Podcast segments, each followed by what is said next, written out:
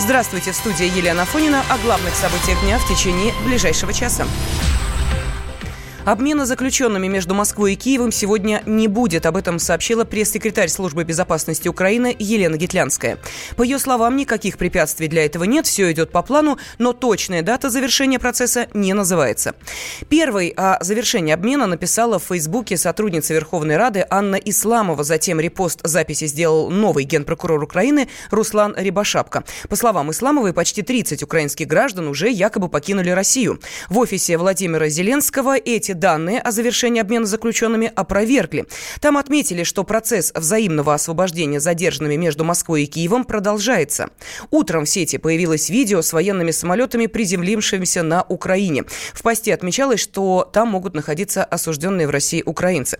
Однако адвокат россиян Валентин Рыбин назвал эти сообщения фейком граждане Российской Федерации, а также украинцы, которые находятся в списке на обмен и планируют принять участие в нем, находятся в местах предварительного заключения, кто-то в местах лишения свободы, кто-то находится в пункте сбора, и в отношении них проводятся окончательные процедуры юридического оформления. То, что сегодня была распространена информация о том, что сначала из России в Украину вылетел самолет, и журналисты украинских средств массовой информации ломанулись в один из аэропортов Киева, выпили весь кофе в баре. То, что сейчас говорят о том, что из Киева уже вылетел самолет, Москву. Это все не соответствует действительности. Это обычный вброс, причем сделан этот вброс достаточно умело, для того, чтобы показать уровень заинтересованности населения одного и второго государства и уровень желания сбытия такого масштаба. Пока все на местах, обмен пока еще не происходит. Не с двух часов ночи звонят украинские журналисты, ссылаются на информацию из одного из телеграм-каналов, что ночью несколько автозаков в сопровождении вертолетами выехали из московского СИЗО и направились в аэропорт. Ну, я сразу же сказал, что это все чушь несусветная, и ничего такого быть не может. По моему предположению, пока не будет указа президента Владимира Зеленского о помиловании определенной категории граждан, которые включены в список и должны быть помилованы, движения не будет. Сейчас, возможно, происходят какие-то процедуры окончательного оформления, но движения навстречу друг другу именно по передаче лиц пока еще нет.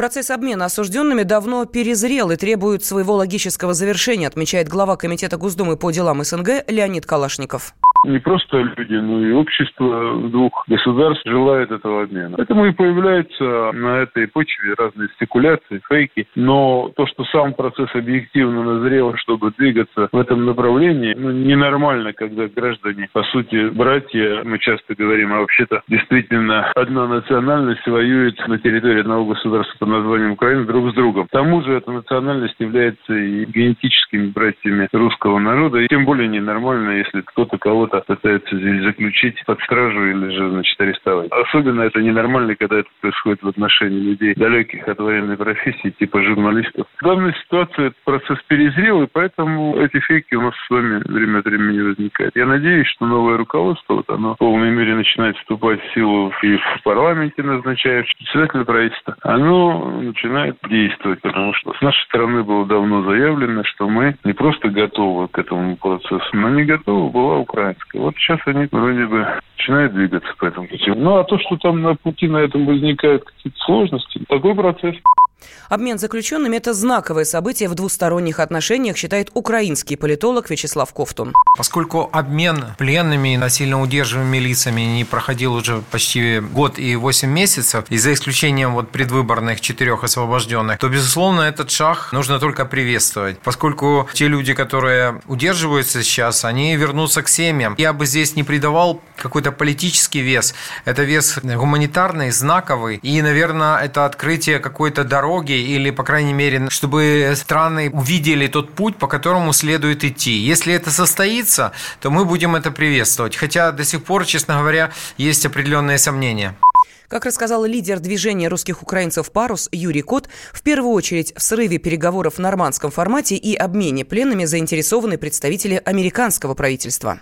Продвижение по Минскому процессу, в нем заинтересованы Европа прежде всего, Россия, Народная Республика. В этом даже заинтересованность на сегодняшний день, конечно же, Украина, потому что их э, дети гибнут на фронте за понюшку табака. Но в этом не заинтересованы, безусловно, ястребы войны, которые топтались по телу Украины, издевались над людьми. В этом не заинтересованы американцы. И я связываю срыв обмена прежде всего с тем, что, вы посмотрите, Россия же, пожалуйста, даже Сенцова, террористы и того привезли. Все уже, всех привезли, давайте меняться Нет. Почему? Потому что в этом не заинтересованы истребиное крыло в украинском парламенте и в украинской власти. В этом не заинтересованы американцы. Те самые американцы, которые говорят одно, делают совершенно другое. И я осмелюсь предположить, что данный срыв обмена, который должен был бы сегодня произойти, ну, ночью, по крайней мере, многие об этом писали, и даже, на мой взгляд, авторитетные люди, ну, и я в том числе в это поверил, потому что очень хочется, чтобы в конце концов эта война закончилась, но это не происходит. Они продолжают мутить воду, они продолжают срывать мирный процесс и демонстрировать все и провоцировать все, что можно, только чтобы это не произошло. Им нужна война.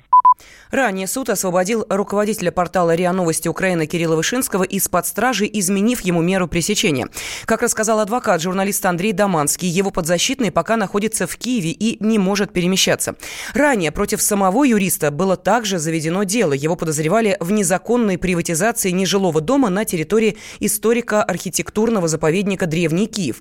Но сегодня Доманский заявил, что расследование дела завершено. Меня вчера телефонным звонком следователь вызвал в Генеральную прокуратуру. На мои все возражения по поводу того, что это в нарушение процессуальных сроков, а было сказано, что он ничего не знает, у него поставлена задача. Я понимаю, что эта задача поставлена ушедшим уже генеральным прокурором, поскольку в свое время, как э, данное дело связывает непосредственно с защитой именно Кирилла Вышинского, оно по срокам и все остальное сходится, да, то есть одно с другим. Кроме того, есть заявление, которое неоднократно делал в свое время экс-глава Генеральной прокуратуры в отношении того, что если Вышинский выйдет, его адвокат сядет. Ну, я так понимаю, что это э, последняя воля уходящего чиновника. Сегодня без моих защитников, то есть фактически меня лишили права на правовую помощь. Мне пытались ознакомить с материалами дела, да, то есть который, при котором я возражал, я это все зафиксировал, нарушения, которые были в отношении меня. И мне выдано было пять повесток на понедельник, вторник, среду, четверг, пятницу. Каждый день являться в Генеральную прокуратуру. На этом точка еще не поставлена, поскольку всегда последней точкой, надеюсь, в данном уже деле будет ставить суд, и я ни в коем случае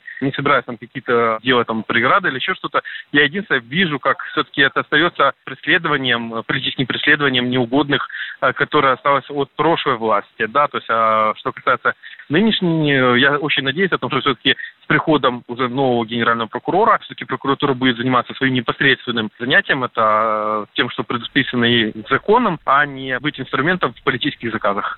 Даманский не раз заявлял, что преследование носит политический характер. В этом его поддержали коллеги из Международной комиссии юристов в Брюсселе. Накал страстей на радио «Комсомольская правда».